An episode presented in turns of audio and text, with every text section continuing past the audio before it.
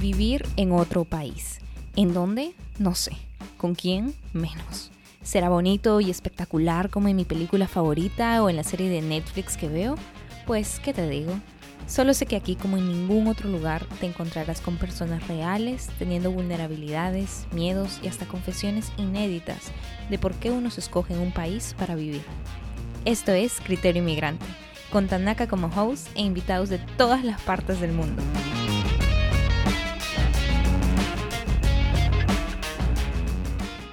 Bienvenidos a eh, este episodio de Criterio Inmigrante, a su podcast favorito. El día de hoy está con nosotros la persona que ama y tiene un buen ojo para tomar fotografías. Eh, uno se da fácilmente cuenta de esto al momento de ver su Instagram.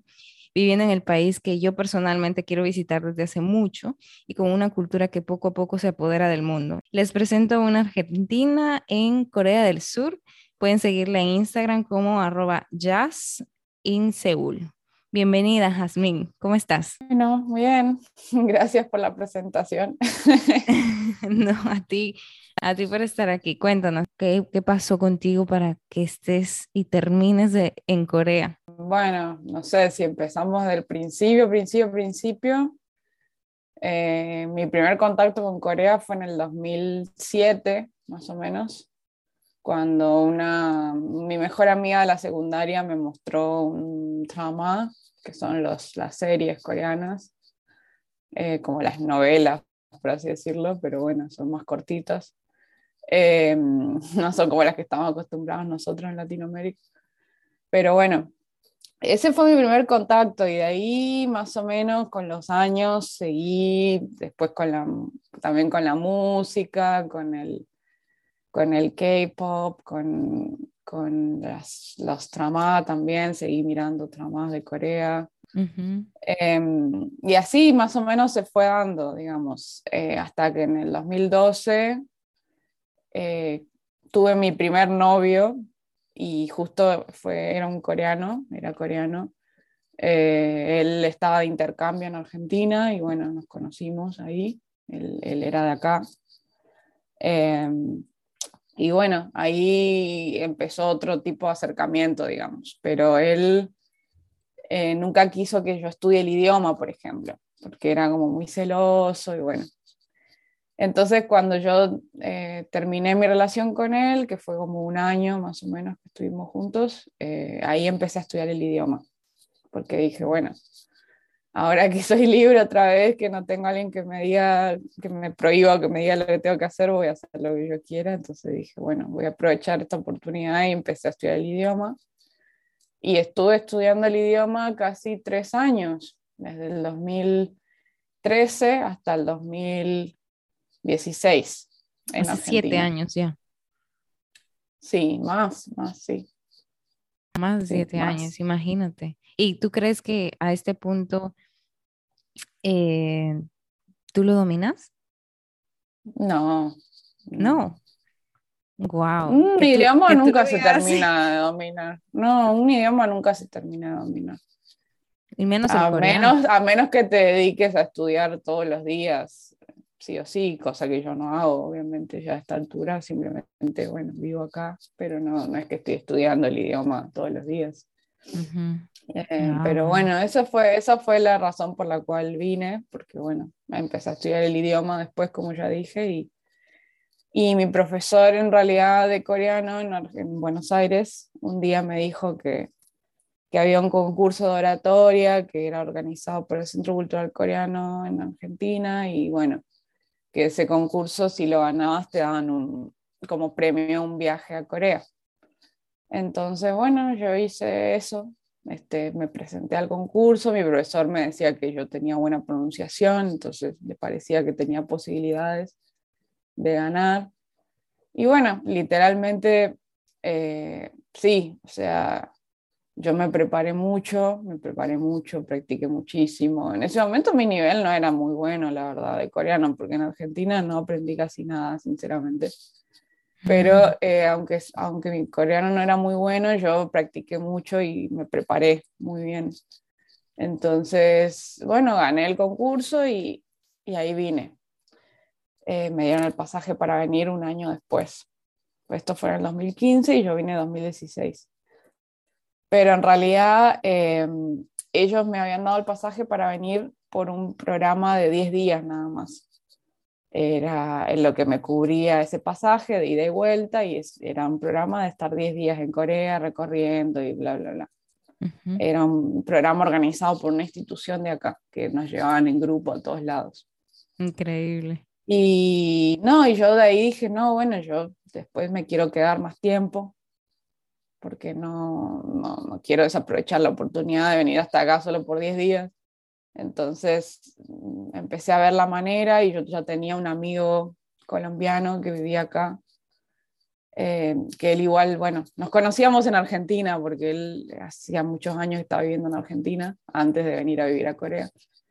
Entonces, bueno, él me, me, guió, él me guió, me ayudó, me dijo, mira, puedes hacer esto, puedes hacer lo otro, con el tema de la visa también y todo eso. Entonces, él me recomendó estudiar el idioma acá porque me dijo que esa era una manera bastante simple de que te den la visa para estar en Corea. Entonces yo dije, bueno, voy a ver hacer eso y bueno, en realidad me interesaba también, no era solamente por quedarme acá, sino era una doble, como doble ganancia, ¿no? De estar más tiempo en Corea y de paso también estudiar el idioma, que era lo que yo quería hacer. Así que bueno, eso fue lo que hice, averigüé, ahorré plata y bueno, cuando me vine con el con el pasaje este que me dieron que de premio, eh, yo ya tenía todo más o menos averiguado para quedarme estudiando el idioma acá. Mm. Entonces al principio mi idea era quedarme unos seis meses nada más, como máximo, y al final me terminé quedando casi dos años. Me quedé un año y nueve meses. Imagínate. Wow, qué chulo. La primera vez que vine, sí. Claro. esa fue la primera vez. Y aprendiste mucho coreano. ¿En qué, en qué fase te, eh, terminaste eh, a los, al año y nueve meses? ¿En qué intermedio? No, yo, avanzado No, no, yo terminé el curso hasta el final. Hice el curso en la Universidad Nacional de Seúl, del curso de coreano que ofrecen ellos ahí, y lo hice hasta el último nivel. y yo lo digo. O sea, hasta, hasta el nivel más avanzado. Claro, para terminar todo. Terminé, sí, terminé, me dieron un certificado, obviamente, de que terminé. Eh, hicimos las fotos con la toga y el gorrito y no sé qué.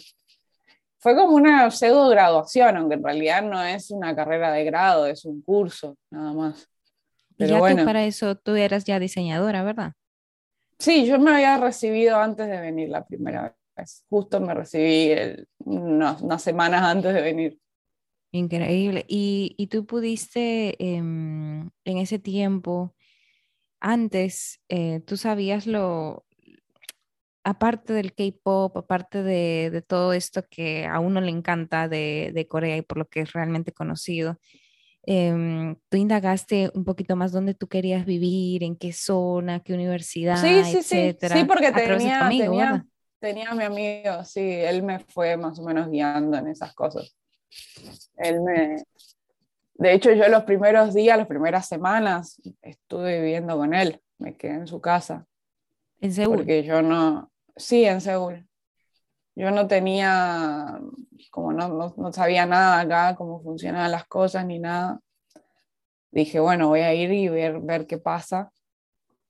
Y bueno, me quedé unas semanas con él y después él este, se fue, se volvió a Argentina entonces, eh, bueno, ahí yo tuve que obviamente buscar la manera de sobrevivir por mi cuenta y bueno, en otros lados y así. Wow. Sí, esa fue, al principio fui y llegué a su casa. Eh, Jasmine, ¿y, de qué lado de Argentina tú, tú llegas a Corea? De, o sea, ¿de qué lado, dónde tú naciste, de dónde eres? Yo nací en Resistencia, que es una ciudad pequeña, es, es, la capital de una provincia, de la provincia de Chaco, pero eh, es una ciudad pequeña igualmente, a pesar de ser una capital, sigue siendo mucho más pequeño que Buenos Aires, obviamente. Eh, yo nací ahí y me crié ahí, pero la universidad la hice en Buenos Aires, yo estudié en la UBA, la Universidad de Buenos Aires, entonces mis siete años de que estuve estudiando la carrera fueron en, en Buenos Aires. Yo viví siete años en Buenos Aires. Por eso es que mi acento es como medio mezclado, porque no es ni de Resistencia ni de Buenos Aires 100%, es como una mezcla de los dos. Eso es lo que Pero estaba sí. viendo. Eso estaba viendo Mi porque- ciudad, De verdad. sí, porque en realidad los porteños, los de Buenos Aires, hablan más rápido, Ujú. mucho más rápido que yo. Yo no hablo tan rápido, hablo como más un intermedio, como dije, Exacto. pero para la gente de Resistencia hablo rápido, Mm, porque allá mira, hablamos más, allá hablamos más lento. claro. más pausado. En cambio, yo hablo, como ya dije, una mezcla de los dos. Y mi ciudad queda muy cerca de Paraguay, de Asunción. Mm, ya. Queda unas tres horas, cuatro horas en auto. Y, y yo también me imagino oh, alrededor de ti, la gente, de tu familia, tus amigos, no te preguntó en algún momento, ¿y por qué Corea? O sea, ¿por qué te estás yendo para Corea? O sea, ¿por qué tan lejos? ¿Por qué hasta allá? No, o sea, mis papás siempre me apoyaron en todo, no, nunca me dijeron nada. De hecho, estaban muy orgullosos cuando gané el concurso Claro. de oratoria, todo. Entonces, no, siempre ellos igual ya sabían que yo tenía un interés en ir a Corea, porque ya desde que estuve con mi primer novio, que ellos lo conocieron, eh, porque bueno, yo era muy joven en ese momento cuando lo conocí a mi ex, a mi primer novio, que, fue, que era coreano, como ya dije. Yo tenía como 21 años recién. Y no sé, pero bueno, la relación era como, pintaba muy serio, digamos, porque realmente él también conoció a toda mi familia, una vez viajó a Resistencia a conocer a mi familia. O sea, como que todos pensaban ya que, que yo era muy probable que me quedara con él, digamos. Ujú. Eh, entonces, bueno, ya sabían que yo tenía un, un interés en aprender el idioma, en esto, en lo otro. Ya, ya lo sabían desde antes. Y bueno, después cuando terminé con él, ellos igual sabían que yo tenía un interés en venir a Corea a estudiar, a estudiar el idioma. Entonces, no, ellos ya sabían, ya sabían cuáles eran mis planes. No. Yo siempre dije, bueno, igual yo puedo ir por mi cuenta, puedo hacer todo lo que yo quiera por mi cuenta. Entonces, bueno, este fue mi propósito también de empezar a estudiar el idioma, que yo dije, bueno, en algún momento yo sé que voy a ir a Corea. No sé cómo, ni, ni, ni en qué circunstancia voy a ir, ni para qué exactamente, pero sé que voy a ir. Eso yo lo sabía. Y lo, me acuerdo que lo había hablado con mi profesor de coreano también en ese momento. Yo le había dicho a mi profesor, me acuerdo, decía, no, yo sé que voy a ir, yo sé que voy a ir en algún momento para lo que sea, pero yo sé que estoy segura que en algún momento voy a ir, le decía yo. Entonces, eso yo lo tenía claro, digamos, que, que ese era un objetivo que yo tenía. No tenía Sí. claro, entonces, bueno, mis, mis papás siempre lo supieron y siempre me apoyaron. Por eso no, no es que fue así como una sorpresa de que, ay, ¿por qué? O, o, ¿por qué te vas a Corea? No, ya sabían. Como la ley de la atracción. Lo, lo hiciste, lo pensaste y lo hiciste, tal cual. Exacto, algo así. Pero de eso ya hace mucho tiempo. Tú dices que te quedaste por un año, nueve meses. Y después, en ese tiempo me imagino que te encantó Corea, pero en eso... No, en realidad fue una mezcla, ¿eh? Sí. Tú lo, porque ¿cómo- la cómo, pasé muy mal, la pasé muy mal la primera vez que vine también. am, ¿te refieres a conectar con la gente en Corea? ¿O te refieres a otros Sí, tipos de... A todo, a todo me refiero. Yo no, no tenía ni idea de cómo funcionaban las cosas acá. Entonces eso me trajo muchos problemas. ¿Cómo así? En así? ese, en ese momento tampoco había tanta información como ahora. O sea, en el 2016 cuando yo vine, parece súper exagerado porque no fue hace tanto, pero en realidad no había tanto YouTube, tantos videos, tanta gente haciendo videos, hablando de Corea. Ahora hay millones, o sea, hay millones y millones y millones de YouTubers de todos los países que te imagines hablando de Corea en YouTube. Pero antes, hace cinco años atrás, seis años atrás, no era lo mismo. Entonces también eso como que no, no sé, no había tanta información como ahora. después ya dije, yo vine, mi amigo se fue, entonces eso también afectó porque si él hubiera, si él se hubiera quedado todo el tiempo que yo estuve acá, hubiera sido diferente también, porque él era como mi guía en todo, digamos. Y entonces pues él se fue, yo me quedé sola y bueno, ahí fue como un poco difícil. Me quedé trabajando en un restaurante también un tiempo, que era donde trabajaba mi amigo de Colombia, él me dejó como ese puesto. Pero fue difícil, fue difícil porque muchos choques culturales, eh, trabajar con alguien de acá, con un jefe de acá, que tenía como una forma de pensar muy, muy de acá, muy coreano, muy cerrada. Eh, no, era, no era una persona así como súper abierta o súper abierta a los extranjeros ni nada de eso. Entonces, no sé, fue difícil, fue difícil trabajar ahí. Eh, tuve como muchos problemas con mi ex jefe también. Eh, y así, pues también me, me, mudé muchas veces, viví también con una familia coreana un tiempo. Y así, o sea, tuve como muchas, muchos altos y bajos, muchos altos y bajos, la verdad. Y ya, o sea, tú hablas eh, de este jefe como, eh, yo tengo esa percepción, ¿verdad? A través de, de una entrevista anterior eh, y también porque uno lo va mm, escuchando. Y pues em, yo sé que la jerarquía en Corea es muy importante. Muy sí, exactamente.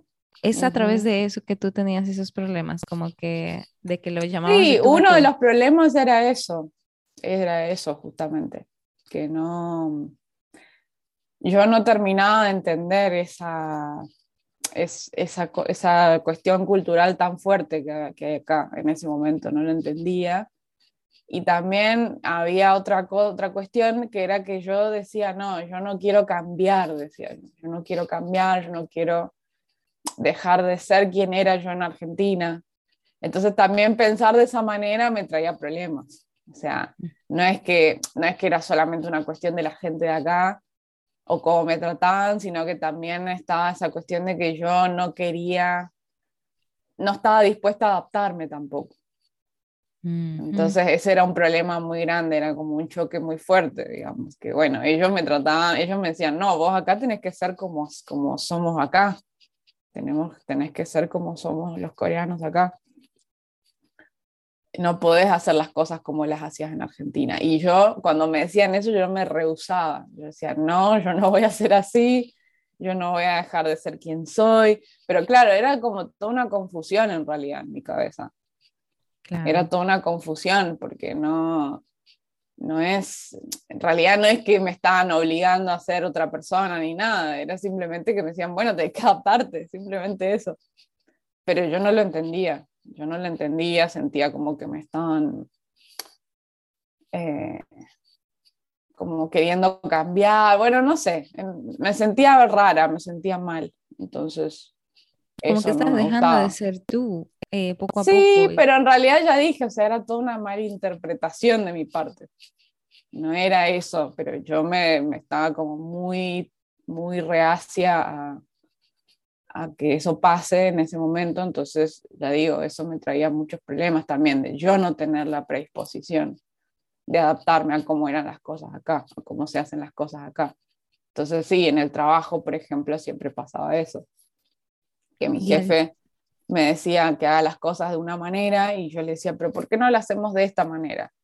Y él se enojaba muchísimo, porque siempre me recalcaba, yo soy el jefe, yo soy el que manda vos no sos nada, vos sos una empleada, vos tenés que hacer lo que yo digo, vos no podés ni siquiera sugerir, ni siquiera sugerir cosas, no lo tenés permitido directamente, era así. Y yo no entendía eso, yo no entendía eso, yo decía, pero ¿por qué? ¿Por qué no entiende? ¿Por qué no le gusta? ¿Por qué no? Si yo le estoy proponiendo una forma mejor de hacer las cosas, decía yo. Yo le estoy proponiendo, por ejemplo, ¿no? estoy proponiendo una manera mejor de hacer las cosas de la que él hace.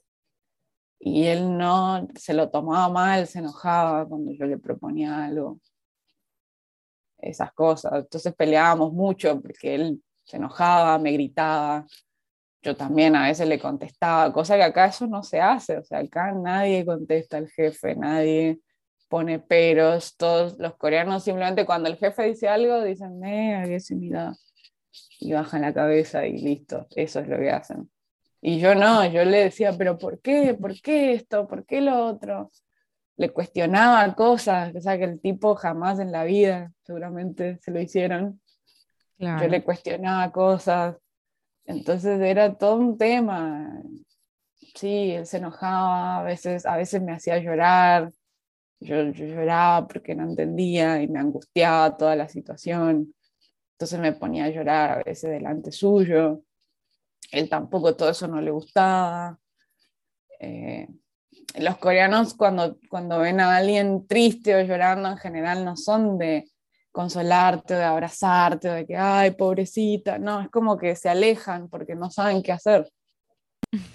Cuando te ven mal no saben qué hacer, no saben qué hacer porque no, no los criaron de esa manera. No, no tienen la, la, misma, la misma forma de sentir o de expresar sus sentimientos que una persona de Latinoamérica, por ejemplo.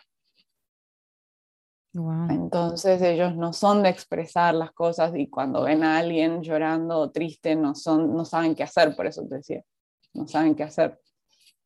Entonces con mi ex jefe me pasaba eso todo el tiempo, que era todo el tiempo una situación como muy tensa. Incómoda también me em, imagino para él y, y, también para ti después. Sí, sí, sí, sí, sí. Es que él me había contratado sin conocerme, sin nada, solo porque mi amigo me había recomendado y él dijo, bueno, por favor, dale trabajo a esta amiga que viene a Corea.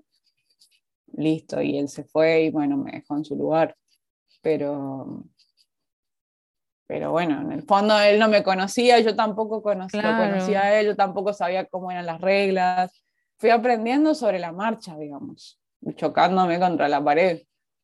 Entonces eh, tuve muchos problemas de, eso, de ese estilo, no solo con mi jefe, también con, mi, con la familia con la que viví en Corea. Eh, siempre me trajo como, sí, como problemas, eh, el no entender, el no saber, el no comprender, también es como esa actitud mía de no, al principio de no querer adaptarme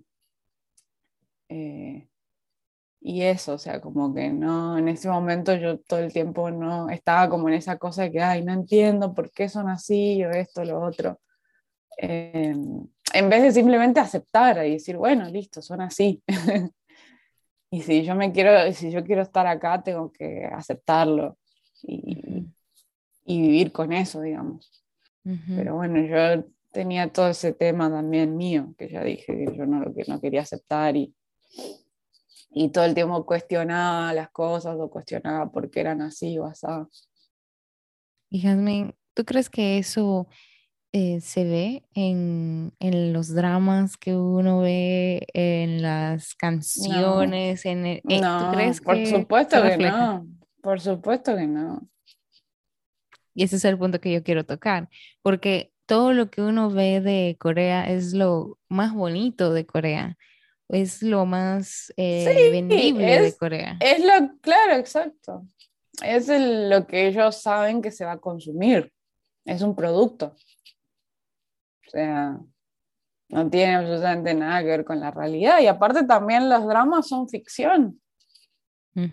O sea, tampoco se puede recaer en, ay, pero ¿por qué no dicen que las cosas son así o así? No, son historias de ficción donde hay equipos de gente trabajando, guionistas, eh, actores, etcétera, bueno, todo el equipo técnico, o sea, es, es, algo que está preparado para venderse al exterior, nada más, o, bueno, dentro del mismo país también. O sea, no es, tampoco me parece que sea justo como reclamar que hay, pero ¿por qué los dramas no muestran esto? O muestran que, no sé, que los hombres coreanos son cariñosos, en realidad no lo son, por dar un ejemplo. O sea, no, porque cada persona es diferente también. No digo que todos los coreanos sean así, pero, pero sí es algo bastante común en realidad. Claro, me imagino. Eh, ¿tú crees que entonces, aparte de la, del lenguaje, del idioma, em, hay otra diferencia que tú tuviste? No sé, que yo recuerde, no hubo tantas cosas de ese estilo. O la forma de Quizás vestir. sí, con la comida, esas cosas. ¿Cómo? La forma de vestir también. Porque es diferente. Bueno, sí, que sí, son como muy, recatados. muy de, de ponerle énfasis a eso, a todo lo que sea de cosas, cuestiones de ropa, de moda, de esto. Son como que en general los coreanos suelen vestirse bastante bien o le dan bastante importancia a eso, como a vestirse con lo que está de moda y qué sé yo. Eh, que sí, yo también como que quizás empecé a sentir un poco más eso acá, que yo antes no le daba tanta importancia. Y cuando me vine a vivir acá, como que bueno, era, teníamos que hacerlo porque si no quedabas como, no sé, Claro. sí o sí tenías que, que empezar a darle más importancia a cómo te vestías y al salir y todas esas cosas. Claro, tú ves que esa simplicidad que ellos tienen, porque ellos no es que usen solamente negro o gris, ellos tienen una manera más simple, pero más, eh, no sé, como que raro, porque uno ve estos sacos lisos, esta chompa que combina, o todos en color pastel, todos en color beige y blanco, o sea, saben Sí, realmente ahora está de moda, ahora está de moda más el beige. Ajá, sí, eso es lo que digo. Y eso no se ve en Latinoamérica. En Latinoamérica uno se pone colores, lentejuelas, brillo, escote, tú sabes, y no es, no es lo mismo. Sí, bueno, acá también hay gente que lo hace. Quizás no es tan común, pero sí. Claro, no, no es tan común, Pero sí, en pero general igual el tema de la moda es como medio... Es raro porque en realidad también es como que todos se visten iguales al final. No hay mucha gente así como original. Y la educación, por ejemplo, en la universidad, ya que tú tienes esta experiencia también, eh, ¿tú viste que es un chin diferente, que uno tiene este respeto al profesor también, porque es una autoridad? Em, pero en general la dinámica en la universidad es un tanto diferente a Latinoamérica, donde tú estuviste estudiando en, en Buenos Aires. Es que es, es diferente porque yo acá estoy haciendo un máster Y allá yo hice mi carrera de grado. Entonces ya de por sí son cosas muy diferentes. Claro, No es lo mismo, no es lo mismo estudiar una carrera de grado que un máster de dos años. claro. Eh, ¿qué máster estás estudiando ahora? Mi maestría se llama Entertainment and Contents Design. Y, o sea, yo lo digo porque desde el, desde el punto de vista em, académico, uno ve hasta cierto punto em, la currícula, cómo es que van empezando a, a enseñarte, cómo es la dinámica entre el profesor y el estudiante, entre los estudiantes. eh, si tal vez conoces este punto ya a tus amigos de, o si has hecho algún tipo de amigos en tu máster, porque eso es lo que suele pasar en otros, en otros, en otras clases que uno empieza a ser amigo de, de tu grupo con el que estás trabajando a la par. ¿Eso te ha pasado a ti? Bueno, acá no hay trabajos en grupo para empezar. Esa es una gran diferencia. Sí, en un máster uno tiene que hacer todo solo, básicamente, porque Mm, es así. Por lo menos acá en mi carrera, no sé, en mi universidad, no sé si en todos lados será igual. O, en, o sea, no sé si en otras universidades acá será igual, no tengo ni idea. Pero por lo menos en lo que yo estoy haciendo, siempre fueron trabajos individuales, siempre. Mucho leer y mucha investigación y mucho trabajo como académico. ujú. También práctico, porque también en mi, en mi máster también hemos hecho muchos trabajos y proyectos prácticos. Por suerte, no es que fue solo todo teórico ni nada así, pero sí, este, no Sí, yo me he hecho amigos acá, pero sí, o sea, de mi máster sí he tenido. pero es como que cada uno igual está muy en la suya, o sea, no, no es muy, no es, no es tan común como andar todo el día con alguien o juntarse mucho con alguien, no, no es algo común porque la verdad cada uno tiene sus cosas que hacer. Entonces yo sí he tenido, en el máster he tenido una amiga coreana, por ejemplo. Ahora tengo otra amiga de Alemania que vino hace poco, vino el, este semestre pasado, empezó. Y nada, súper bien, me llevo muy bien con ella. Este, de hecho, hoy la tengo que ir a ver. Hoy actúa, porque ella es bailarina también y actúa y la de ir a ver. Pero nada, este, eh, somos amigos, pero digamos, somos amigas, pero mm, no es que nos vemos todos los días, a eso me refiero. Mm, Esa era tu pregunta, no sé. no sé si Sí, estoy respondiendo eh, lo que me preguntaste. no, tranquila, es como es más o menos tu experiencia ya, porque como te digo, em, es que a veces es difícil a esta, y yo no sé si tú puedes como que decir que también vives lo mismo, que sientes cierta empatía, pero a, a veces cuando ya uno sale del colegio, cuando ya uno sale de la universidad, es como que eh, de alguna manera a uno le es más difícil hacer amigos, hacer Ah, sí, buenos por amigos, supuesto. Sí, obvio. ¿entiendes? Entonces no Pero es también porque que... uno ya tiene más claro lo que quiere y sus objetivos y quién es también. Sí, Yo creo que, no sé, a más temprana edad quizás uno todavía está como ahí viendo, descubriendo qué quiere, quién es, qué le gusta, no sé. Pero ya a esta altura es como, bueno, ya sé lo que quiero, a lo que voy, a lo que apunto, ya tengo un objetivo, qué sé yo. Entonces, las únicas personas que se van a arrimar van a ser las que sean más parecidas, obviamente, ¿no? Como siempre. Entonces, pero sí, este, a mí acá me ha pasado así por etapas también, no sé, en mi segundo semestre acá, en mi primer semestre tuve, tenía mi amigo, tenía un amigo de Brasil que ya se graduó de, nuestra, de nuestro departamento acá, de la universidad, eh, que él también me ayudó mucho. Después en el segundo semestre fui más cercana con, con una amiga coreana, que ya dije, eh, que ella también me ayudó en mis proyectos, yo también la ayudé y así nos ayudamos mutuamente. Y ahora en el tercer semestre fui más, pegué buena onda con esta chica que es de Alemania. Y bueno, y sigo estando mucho con ella, sigo viéndola de vez en cuando, como ya dije ahora. Así, fue, fue como por etapas, digamos. Claro, claro. Cada semestre tuve como más cercana con distintas personas, pero sí, básicamente fue eso, pero sí, los, el máster siempre es como muy individual, no sé, todo, tenés que hacer todo solo, entonces no, No hay tanta más, oportunidad. más allá de que alguien, claro, que te pueda ayudar o te quiera ayudar o te ofrezca ayuda, como, bueno, mira, si necesitas esto, yo te puedo ayudar en esto o lo que sea, pero si no, es como que no, tampoco no nos pedimos de ayuda ni no nos molestamos entre nosotros ni nada. Wow.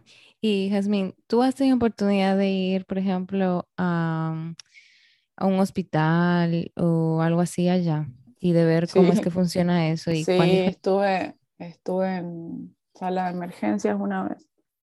y qué pasó? Eh, tenía una piedra en el riñón. Ay, Dios. Mm. Y lo lograron solucionar, que eso es lo más importante, creo. Sí, este, mm, pasa que yo en ese momento estaba muy estresada porque eh, fue mi primer, fue durante, fue mi primer semestre, era mi primer semestre, estaba terminando mi primer semestre acá en el máster.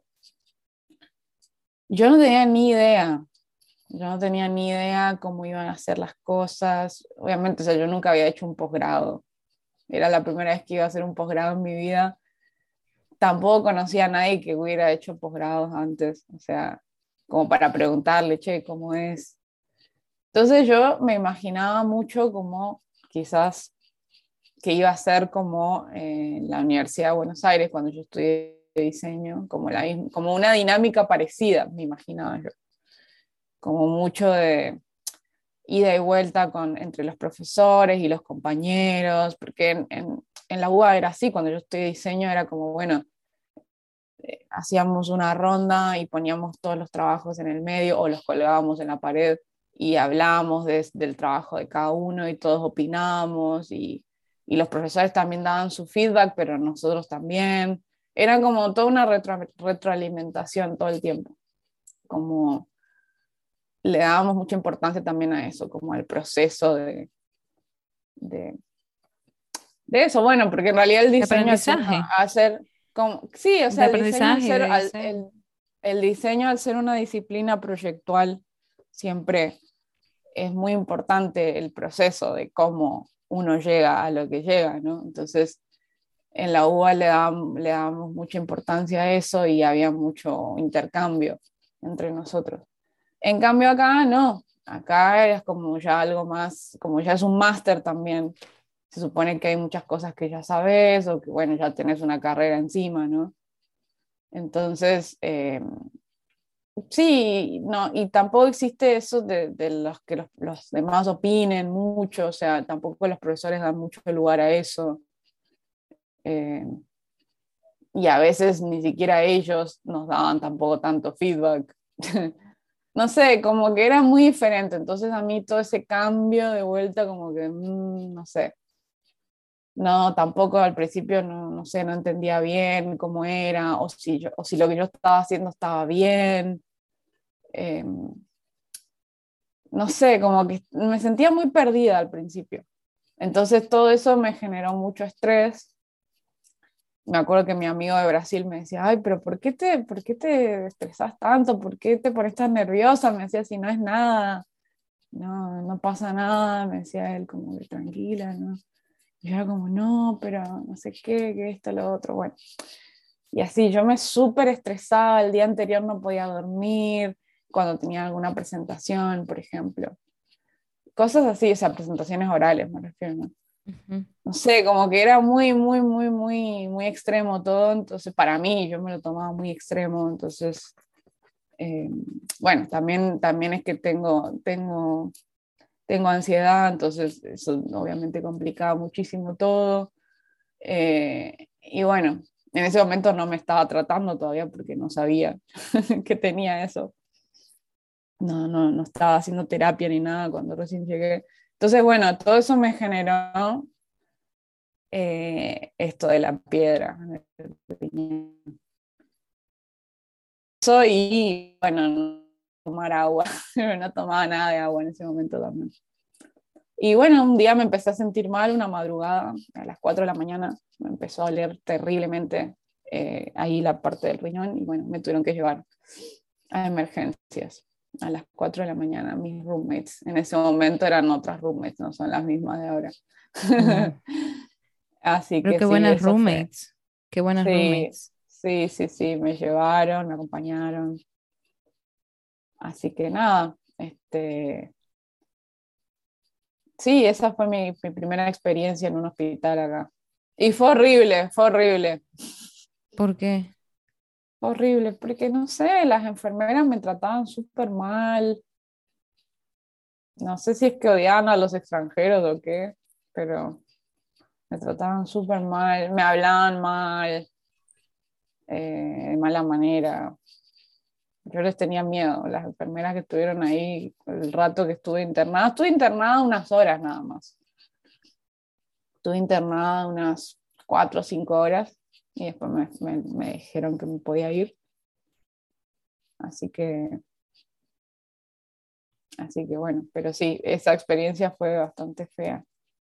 Me imagino, o sea, no me lo imagino tanto porque siento que es como que si hubiese sido un cuartel o algo así, las enfermeras fueran de un cuartel. Te trataron así, pero en general la salud pública eh, en Corea. No, no hay salud pública. No hay salud pública, es solo salud eh, privada. Que yo sepa, todo hay que pagar. Wow. O sea, a ti no te dieron seguro. Seguro como estudiante tampoco no te lo dan. No, sí, sí tenemos, sí tenemos. Ah, pero aún así te tocó pagar eh, un montón. Después me lo devolvieron una parte, igual, pero sí. Pero mira, y, y qué bueno, mira, qué bueno que tus roommates se acompañaron, qué bueno que tuviste a alguien a, a quien recorrer, porque Sí, yo no me imagino estar en una situación así. Mm, sí, fue feo, fue feo. Bien Fue feo y fue y la primera vez que me pasó, sí, fue feo. Tus papás estuvieron, me imagino, preocupados. Eso Sí, es, obvio. eso es algo que uno usualmente, tú sabes, uno no se imagina. Uno, yo te lo digo porque aquí, yo me vine aquí y yo nunca jamás hubiese pensado como que, ay, déjame buscar cuáles son los hospitales más cerca. O déjame ver si puedo buscarme un lugar cerca a un, a una clínica, un hospital. Uno no se pone a pensar en eso. Eh, y de hecho es una de las cosas más eh, importantes, creo yo, ubicar un hospital, un- una clínica cerca y que tú sepas que, que vas a estar en algún momento eh, necesitando ayuda de un médico. Entonces, mm. pues nada, Em, tú sabes si en general podrías poner como una lista de los estereotipos, si es que hubiesen de los coreanos a los latinos en general, si es que hubiesen. No digo que hayan, pero si es que hubiesen, si hay algún estereotipo. No, no tengo ni idea.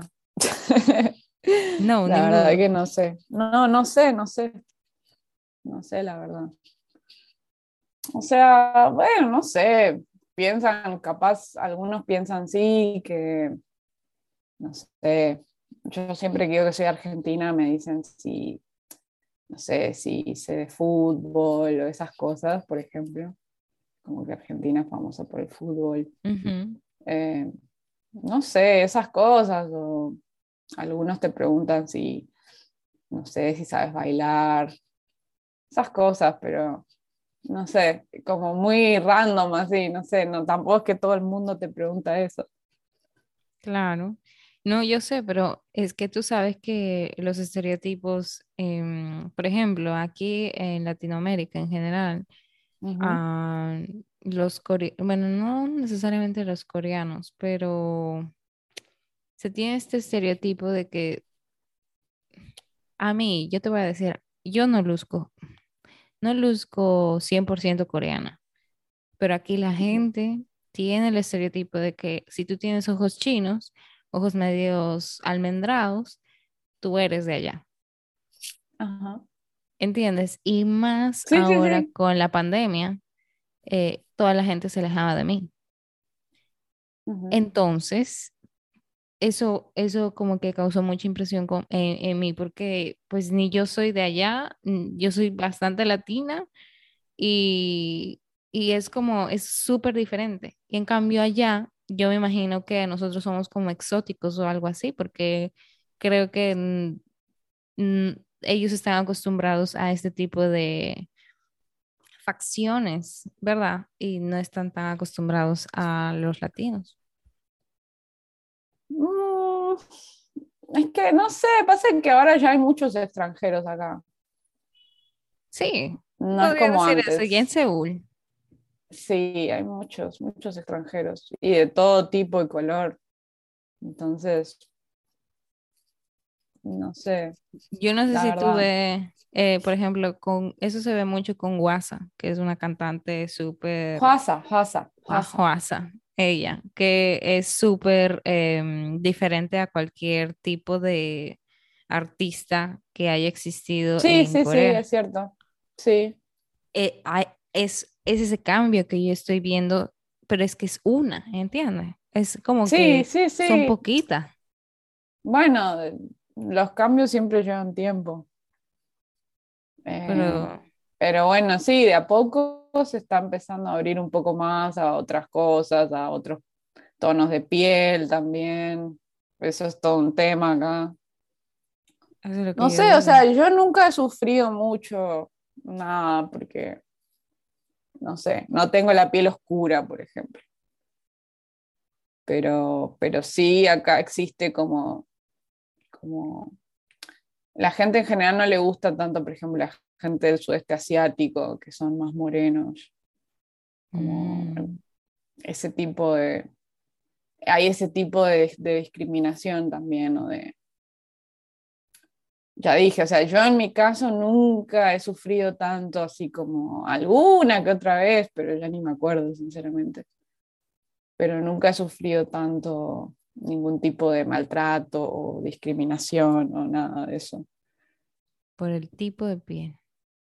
Ujú. Yo en general no, no tuve tanto ese problema, pero sí he sabido de otra gente que sí lo tiene. He escuchado O sea que si yo voy, conocida. me rasean mal allá. No, Probablemente. no sé, depende, depende, la verdad, no sé. Yo Es creo que que no, sí. no es, no es un tema, no es un tema tampoco que a mí me interese tanto como ahondar, entonces tampoco sé tanto de eso, sinceramente. A veces leo noticias o cosas, pero no, no sé mucho, la verdad. Y por Este, ejemplo, si uno va sin saber la, el idioma también, eh, me imagino No, que eso sí es un problema. Eso Eso es sí muy es un problema. importante. Eso sí es un problema. No saber el idioma es un gran problema.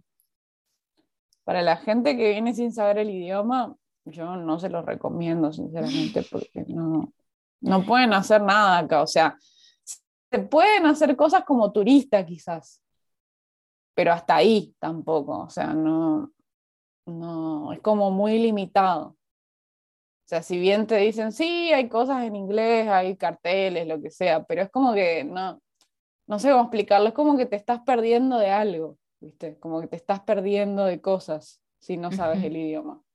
Porque todo lo que sea en inglés siempre va a ser más limitado, ¿entendés? Siempre va a ser más limitado que si vos lo lees directamente en coreano, siempre va a ser más amplio todo, en todo sentido, digamos. Entonces yo, para mí es eso, yo siento como que la gente que solo sabe inglés o que solo o que no sabe el idioma se está perdiendo de mucho si viene a Corea sin saber el idioma. O por lo menos, o por lo menos tener una persona que, que sepa el idioma y que te guíe. Yo no sé cómo tú sobreviviste los primeros meses.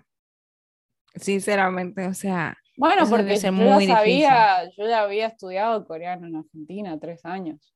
Claro, claro. No, tú tuviste una muy buena base, la verdad. Wow. Eh, bueno, para esas personas que nos están escuchando, aquí Jazmín eh, enseña coreano eh, en sus tiempos libres eh, y, realmente yo creo que hasta yo voy a tomar una clase de coreano. No es que yo me vaya a vivir a Corea, pero al menos como si es que lo visito un día, es para eso mismo, no, no perderme las cosas que, que quiero realmente conocer y aprender de Corea. Y para vivir la experiencia Ujú. súper bien, porque también cuesta eh, irse a Corea, muchísimo. Sí, carísimo. Carísimo. Estamos hablando que de más de 1.800 dólares aproximadamente. Depende, depende de la temporada, depende de cuándo vengas, depende de, de dónde salgas también. Ese es un dinerito. Porque hay países que es- tienen más vuelos, entonces es más barato y así. Pero ¿Por sí, dónde- depende.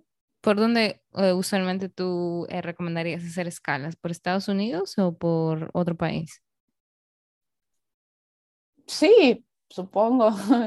Es que desde Argentina la forma más rápida es por Estados Unidos.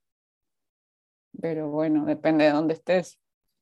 No, es que, es que yo creo que para toda Latinoamérica es más o menos esa la vía más como... Sí, bueno, pasa que también hay que tener visa para estar en Estados Ujú. Unidos. Entonces hay gente que no tiene y bueno, tiene que venir por Europa, por ejemplo, que es más Ujú. largo. Imagínate esa vuelta al mundo para llegar a Corea. Ay, Dios. Wow. Yo, mm, sinceramente, creo que a este punto tú podrías decir que ya te acoplaste entonces a la a Corea. Más o menos, sí, pero siempre hay cosas que, van- que quedan, que nunca va a ser un 100%, me parece a mí. Y está bien así, o sea, yo ya lo acepté de esa manera. Ya, mm, sí me, me ayudó mucho mi experiencia acá para crecer y para madurar, la verdad. Entonces, em, eso, digamos, o sea, ya digo, o sea, siempre va a haber cosas que me cuesten y ya lo acepté que es así. No importa cuántos años pasen acá, siempre va a haber cosas que mm, no, o sea, que no estoy de acuerdo, que no estoy acostumbrada, que todavía me sorprenden, que sea así, no sé. Siempre va a haber cosas así. Pero bueno, pero sí, obviamente que sí, ya mi actitud es diferente, nada que ver a la primera vez que vine.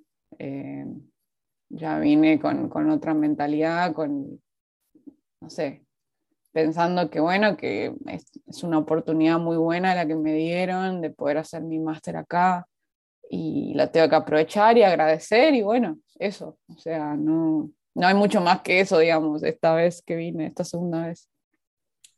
Tú comentaste antes que, que, tienes ansiedad y que antes no ibas a terapia. Tú, ah, entonces, para em, como tratamiento de la ansiedad, tú vas a terapia.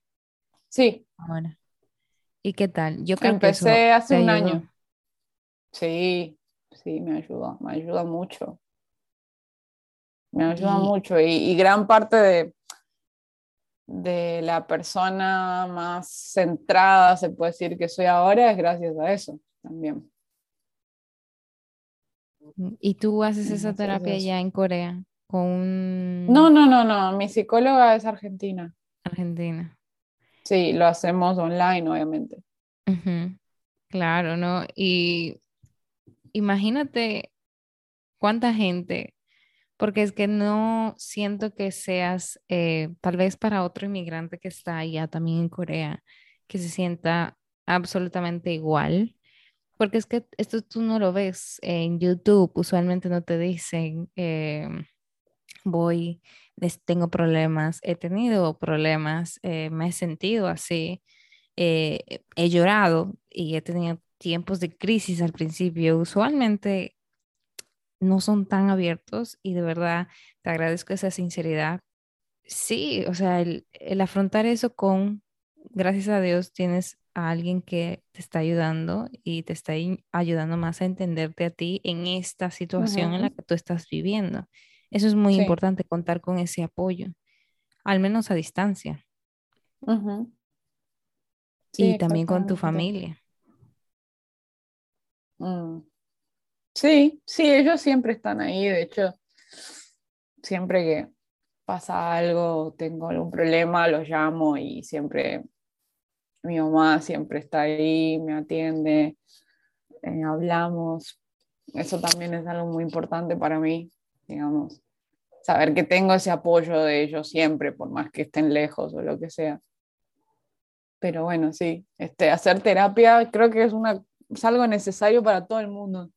Me parece que todo, todas las personas necesitan hacer terapia en algún momento de su vida. Claro que sí. No es, no es algo que solamente lo tengan que hacer la gente como yo que está viviendo en otros países o algo así. Eh, pero bueno. Sí, y, te doy toda la razón. El detalle aquí es que mucha gente cree en el poder de que nosotros somos superhéroes al momento de salir de nuestro país y como que nos crucificamos prácticamente y tal. Y pues la verdad es que no, no somos superhéroes, no, no estamos eh, tratando de, no sé, de, de, hacer lo imposible. Es muy posible, pero tiene sus retos. Eh, y yo creo que los que sí lo necesiten deberían de buscar la ayuda. O sea, definitivamente. Hay muchas personas que tal vez no tengan como tú una red de apoyo, tal vez no se llevan bien con su familia, no se llevan, no tienen amigos en el lugar de donde viven y eso complica muchísimo más las cosas. Sí, es cierto. Sí. Em, ya hablamos de, eh, por ejemplo, de las cosas que más o menos te afectaron hasta ahora. Em, eh, pero yo quiero preguntarte, ¿qué aspecto eh, tú crees que te ha, qué anécdota te ha marcado más ahí en Corea? Qué anécdota, pero no sé, es como muy vaga la pregunta. Eh, en algún momento, en ese año y nueve meses o después ya haciendo el máster, que, que te haya dicho, porque yo creo que tú volviste a Argentina después de terminar ese año y nueve meses. ¿Qué te hizo Sí. querer otra vez arriesgarte a, a ir a Corea? ¿Qué fue lo... Ah, ¿por qué yo quise volver de, nuevo? Porque, bueno, primero que en Argentina hubo una gran crisis en el 2018 justo, cuando yo volví. El dólar se, se disparó y empezó a subir, eh, empezó a subir muchísimo el precio del dólar y nuestra moneda se devaluó a más de un 30% en menos de una semana, lo cual fue una locura, obviamente. Y de ahí no paró, de ahí siguió, siguió eh, la inflación, la devaluación. Em, entonces, por un lado, el, como el, el- en el aspecto como socioeconómico de mi país está, este, está muy mal, digamos. Eh, no es un lugar donde yo siento que haya oportunidades o que haya como, o que es un buen lugar para tratar de vivir ahora mismo. Entonces, por un lado estaba eso, por otro lado estaba el tema de que em, de la inseguridad también, que es como que yo estaba muy paranoica cuando volví porque acá todo es muy seguro. Entonces, no, no sé, como que me, todo el tiempo estaba como alerta ya, porque pensaba que me iba a pasar algo, que me iban a robar, lo que sea, no sé. Estaba como muy paranoica con eso porque era como, uy, un cambio tan fuerte. Ujú. Eh, entonces también estaba ese tema, que yo todo el tiempo tenía mucho miedo de salir o de andar por la calle sola, por ejemplo, no sé, cosas así. Eh, después también, bueno, estuve mucho tiempo tratando de buscar trabajo allá y no conseguía nada. Eh, y al final me puse a enseñar coreano cuando estaba allá. Ahí fue que empecé a enseñar coreano, pero bueno, ahí las clases eran presenciales. No eran clases online, eran clases presenciales que yo las hacía en mi casa. Puse un cartel, vino mucha gente, así empecé a enseñar eh, allá en Resistencia, porque yo volví a vivir a Resistencia, a la casa de mis papás, obviamente. Eh, y eso, o sea, en realidad al final terminé trabajando de enseñar coreano en vez de, en vez de, digamos, eh, porque no conseguía ninguna otra cosa tampoco.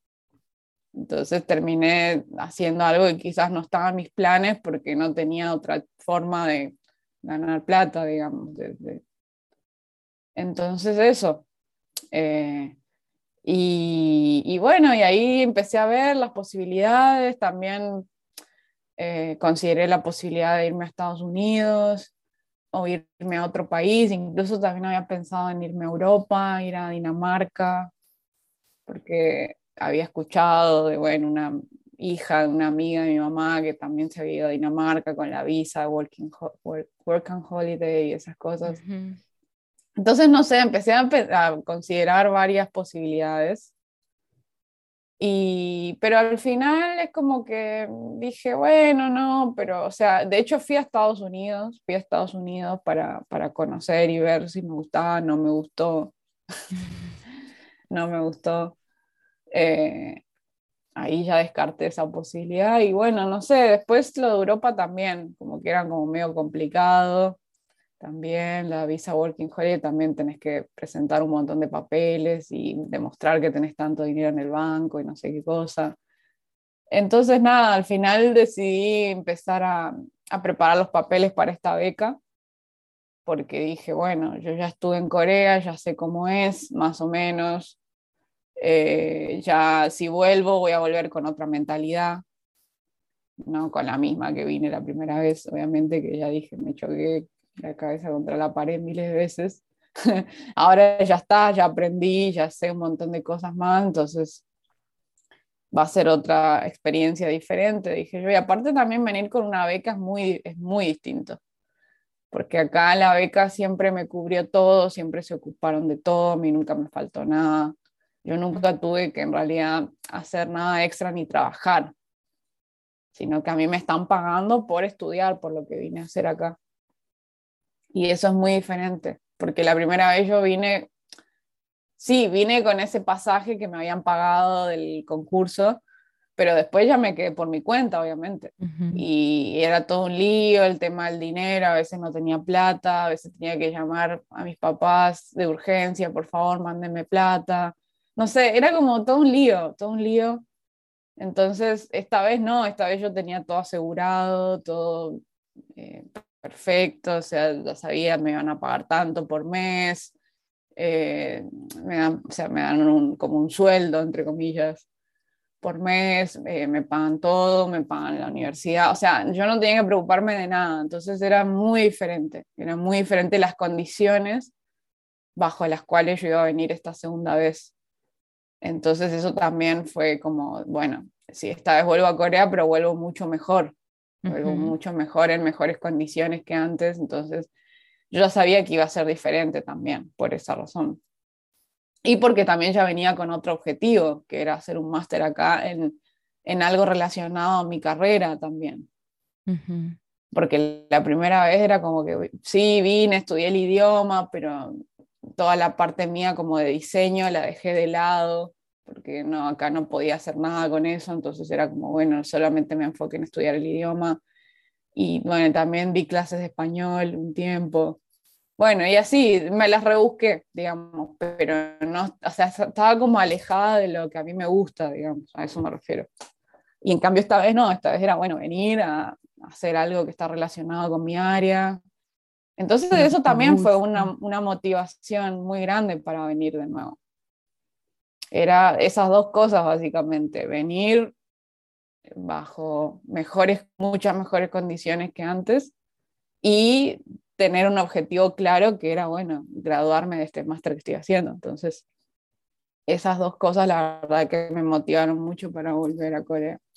Me imagino, me imagino. Eh, tú dices que, pues sí, eh, aquí yo, yo siento que las personas que les gustan Corea son como que otro tipo de personas.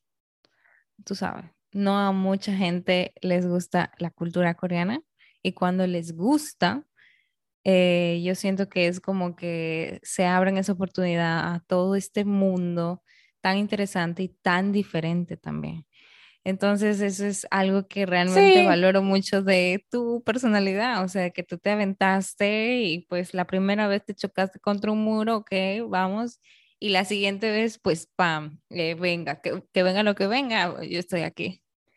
Sí, yo siento que tienes sí, Pasa que, claro, pasa que ya te dije, la segunda vez que vine era ya con mejores condiciones, entonces tampoco es que estaba tan arriesgada la segunda vez. Yo tenía todo asegurado, entonces fue otra, otra la cabeza también. Claro, claro que sí. Yo, em, después de, de ver que, que tú ya estás estudiando allá diseño y de hecho les estás, como que estás agregando más a, tu carrera haciendo este máster. Como diseñadora, por ejemplo, en Latinoamérica, uno no funciona tanto con los colores pasteles, funciona con, colores muy eh, rojo, azul, este, tal cual. Em, y tú ves en la fotografía de todas las personas que suben contenido coreanos, suben estas, em, las casas diseñadas con materiales de madera, todo limpio, todo este, clásico, eh, todo combina, eh, todo. Y es lo mismo que yo veo en las fotografías de Instagram tuyas, que es como que tan coreano.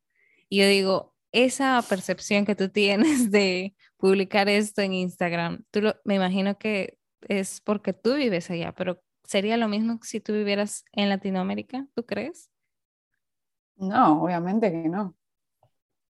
O sea, el, el contexto lo cambia todo. O sea, no sé cómo sería allá, sinceramente, porque nunca lo hice. o sea, mi proyecto con las fotos empezó acá y, siguió siempre acá. Entonces era eso, o sea, yo simplemente al principio salía a sacar fotos porque era una forma que yo tenía de sentirme mejor, básicamente. Eh, entonces a veces me sentía mal o triste y salía y sacaba fotos y eso me hacía bien. Y así empezó el proyecto, básicamente. Eh, pero bueno, cada vez me fue interesando más lo que es street photography y como, sí, como retratar más lo que es la vida, la gente, la ciudad, ese tipo de cosas, ¿no? O bueno, a veces también cuando voy de viaje, también eso, pero, pero a mí me interesa mucho siempre como tratar de sacar personas, ¿no? Más que paisajes. Personas, situaciones, ese tipo de, cosas es lo que me interesa. Eh, y eso es lo que trato de apuntar ¿no? con lo que hago. no sé si estoy respondiendo a lo que me preguntaste, pero bueno. No, tranquila, ya, eh, Jasmine. Em, ¿Tú piensas entonces quedarte ya en Corea? Por ahora sí, este es el plan. No sé, por ahora quiero estar acá porque me parece que es mejor que, que volver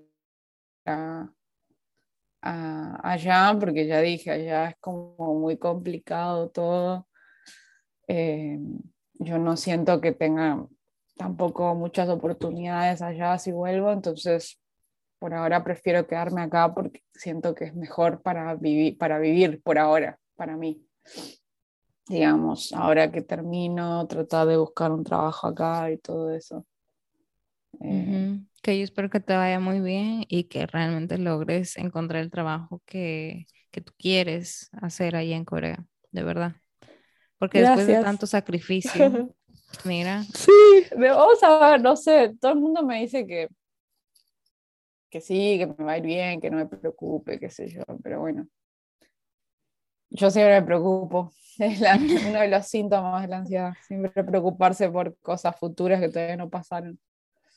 Eh, no, pero bueno, siempre yo siento que ahora sí estoy mejor preparada, obviamente, porque ya voy a tener mi título de acá y todo eso, pero bueno, eh, la verdad nunca busqué trabajo formalmente acá. Siempre que trabajé fueron de cosas así como changas, ¿no? Como, no sé, de cositas chiquitas. Restaurante, el trabajo del restaurante, después que enseñaba español y así. Siempre trabajé cosas así acá, pero nunca busqué un trabajo así serio, ¿no? Entonces, eso es lo que no sé y eso es lo que por ahí me da miedo, que es algo totalmente desconocido para mí. Pero bueno, cuando terminamos acá, eh, tenemos como algunas facilidades, por así decirlo, para poder seguir buscando trabajo si queremos por haber sido también de la beca del gobierno de Corea. Entonces, eso es algo bastante importante. Entonces, eso también espero que sirva de algo a la hora de buscar trabajo, no sé. Sí, no, hasta ahora todos mis, todas las personas que conozco de la beca mía que se quedaron, consiguieron. Así que en general por lo menos de la gente que conozco, tengo como un buen panorama, digamos. No, no, no hay mucha gente que, que se haya tenido que ir porque, no, porque quiso quedarse acá y no pudo porque no consiguió trabajo, así, no, no hay muchos casos de, de ese estilo. Entonces, por eso digo, la mayoría de los casos que conozco son positivos hasta ahora, así que, bueno, veremos qué pasa. Oye, Jasmine, y te iba a preguntar, em, ¿tú eh, directamente buscaste esa beca en, algún portal, en alguna página web? No, ya sabía de la beca, porque ya cuando vine la primera vez conocí a chicos que estaban becarios de Argentina. ¿Y solamente es para becarios de la nacionalidad eh, argentina o es para cualquiera que quiera? Es una beca global ah, sí. se llama, ¿Cómo se llama? Global Korea Scholarship. Global Korea Scholarship. yo lo digo porque si alguien quiere ir, puede aplicar a alguna beca de allí. Y quién sabe y se la gana tal vez por este podcast. Tú sabes, siempre hay gente que... Mm, sí, bueno, hay que investigar y hay que preparar un montón de cosas, ¿no? No, es de un día para otro. Eh, realmente lleva mucho trabajo y mucha inversión de dinero grande también en los papeles. Claro que sí, me imagino, me imagino. Y el, el, el vuelo, que tal vez al final quizás te lo reembolsan, pero al principio uno tiene no, que... No, no, no, ellos te pagan todo. ¿Te pagan todo desde el principio? Sí. Ah, no, pero esa vez que está buenísima. Ay, mira. Sí, es, es, es, a partir de ahora una buena oportunidad, sí. Voy a decirle a todos que se vayan a Corea. Depende del país, hay distintos. Lo terrible es aprender el idioma. Mm. Y aprender el idioma, porque para estudiar un máster tú ya tienes que saber el idioma. Bueno, la beca incluye un año de estudiar el idioma primero. Ah, no, pero eso está genial. Mm, más o menos, porque que en un año, no se aprende mucho. Sí, es muy poco. Eso es Y además y además también las, los lugares a donde te envían a estudiar coreano a veces no son tan buenos. Porque mm. casi siempre son fuera de Seúl. Entonces, algunos solo se enfocan en, que pases el examen, porque hay un examen de coreano oficial que se llama TOPIC. Entonces, muchos lugares a los que te envían de la beca solo se enfocan en que pases el TOPIC porque eso es lo que, eso es lo que requiere, o sea, eso, es lo que pide eh, la institución que nos da la beca a las, a las universidades de idiomas. Es como que sí o sí, como condición, tienen que pasar el topic. Entonces, mm. eso también a veces se enfocan mucho en eso y no aprendes nada, solo aprendes a pasar el examen. Le ha pasado a mucha gente. A mí no, porque yo ya sabía el idioma, yo había estudiado, ¿no? Antes, la primera vez que vine. Y estudié en una muy buena universidad. Entonces a mí el hecho de que me manden a una universidad que sea más o menos no me, no me afectaba de todas maneras. Pero la gente que sí venía y empezó de cero, sí, les afectó mucho. La mayoría no aprendieron nada. Wow. Es un buen consejo que dar, que uno tiene que aprender antes coreano y, sí, pues, si quieres venir, sí. 100%. Sí, porque si no, luego, ¿cómo aprendes el máster? Bueno, depende, porque hay algunos que son, el mío es casi todo en inglés. Ah, bueno. Depende del área, depende de los profesores, depende de la universidad, no es que todos son así. A nosotros en, a nosotros en mi universidad, en mi carrera, en mi departamento, mis profesores, nos dan esa chance porque también ellos saben inglés, entonces no les preocupa que nosotros hagamos todo en inglés o presentemos los papers o hagamos la tesis en inglés, no les importa, o sea, no, no, no, les, no les incomoda, a eso me refiero. Entonces ellos nos permiten a los extranjeros hacer eso, pero no en todos lados es igual. No en todos mm. lados es igual. Hay mucha gente que lo tiene que, que tiene que hacer su tesis en coreano. Ay, Dios. Por ejemplo. Ay, Dios. Se conozco, tengo una amiga que de hecho lo está haciendo, una amiga que es de, de, Tunis, de Tunisia, de Túnez, que ella lo está haciendo en coreano, su, su, tesis, y también es de diseño ella. Ay, Dios. Ay, no, no, no, no, no. Que si tú me. Ay, tú hablas cualquier cosa pero pronunciar coreano es una de las cosas más, para mí creo que es más, no, leerlo, escribir todo, porque es que, que no, que mi cerebro hace cortocircuito. Y mira que a mí me gusta el coreano, que yo le estaba aprendiendo autodidacta completamente, eh, pero es... sí, bueno, pero la pronunciación siempre es difícil, sí. Sí, es difícil. O sea, uno aprende más fácil el francés que el coreano. Yo por eso les decía a mis alumnos que que nada, que cuando, que cuando viniera, que cuando viniera, perdón, a mis alumnos de, que yo les enseño ahora, a mis alumnos de coreano, muchos vienen diciéndome, sí, yo traté de estudiar, pero no, la parte después de la pronunciación se me complicaba mucho y obviamente al no tener a alguien que te corrija, eso es lo difícil. Y por eso justamente venían vienen a mis clases, porque necesitan a alguien que los guíe y que les corrija. Así que sí, yo sé que es difícil, a eso me refiero. Pero sí, o sea, con el tema de la beca yo siempre soy muy, trato de ser cuidadosa porque no quiero que se malinterprete. O sea, yo no digo que no vengan o que no intenten hacer la beca, que no intenten aplicar la beca, no digo eso. Lo que yo digo es que tienen que pensar muy bien muchas cosas. O sea, tener en cuenta muchas cosas. No es que solamente así como, ay, sí, vengan todos o no, súper fácil. No, porque no es así. Hay que tener en cuenta muchas cosas. Eh, eh, primero, si sos capaz de aguantar tanto tiempo lejos de tu familia, si estás mentalmente preparado para eso, si sos lo suficientemente fuerte, eh, mental, espiritualmente, para soportar eso, para soportar los malos momentos. Eh, eso por un lado, después también el tema del idioma, como ya hablamos, o sea, realmente me sirve hacer esta carrera en Corea, sí, no, ¿por qué? ¿Para qué? el tema del idioma también es clave, o sea, preguntar si, si, si es posible hacerlo en inglés o no. Todas esas cosas que hay que tener en cuenta a la hora de aplicar. No es solamente, ay, sí, porque me gusta Corea, porque me gusta el K-pop, o porque quiero tener la oportunidad de vivir tres años ahí. No, o sea, realmente tenés que tener en cuenta un montón de cosas que son súper importantes, que de hecho hay gente que capaz no las tiene en cuenta y después viene y, porque igual se gana la beca porque tiene un buen perfil académico o lo que sea.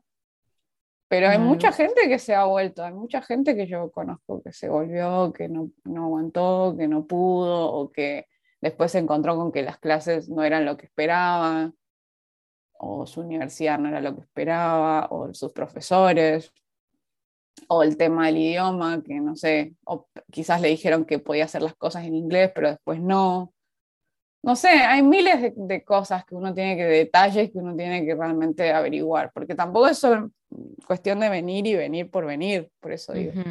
no, y tienes toda la razón.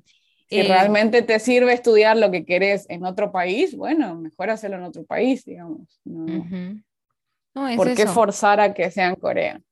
Yo siento, yo siento que Corea romantiza, eh, o sea, de alguna manera em, uno, uno se enamora de la cultura a través de estas películas, en la música, eh, todo, todo lo que es vendible, todo lo que es bonito.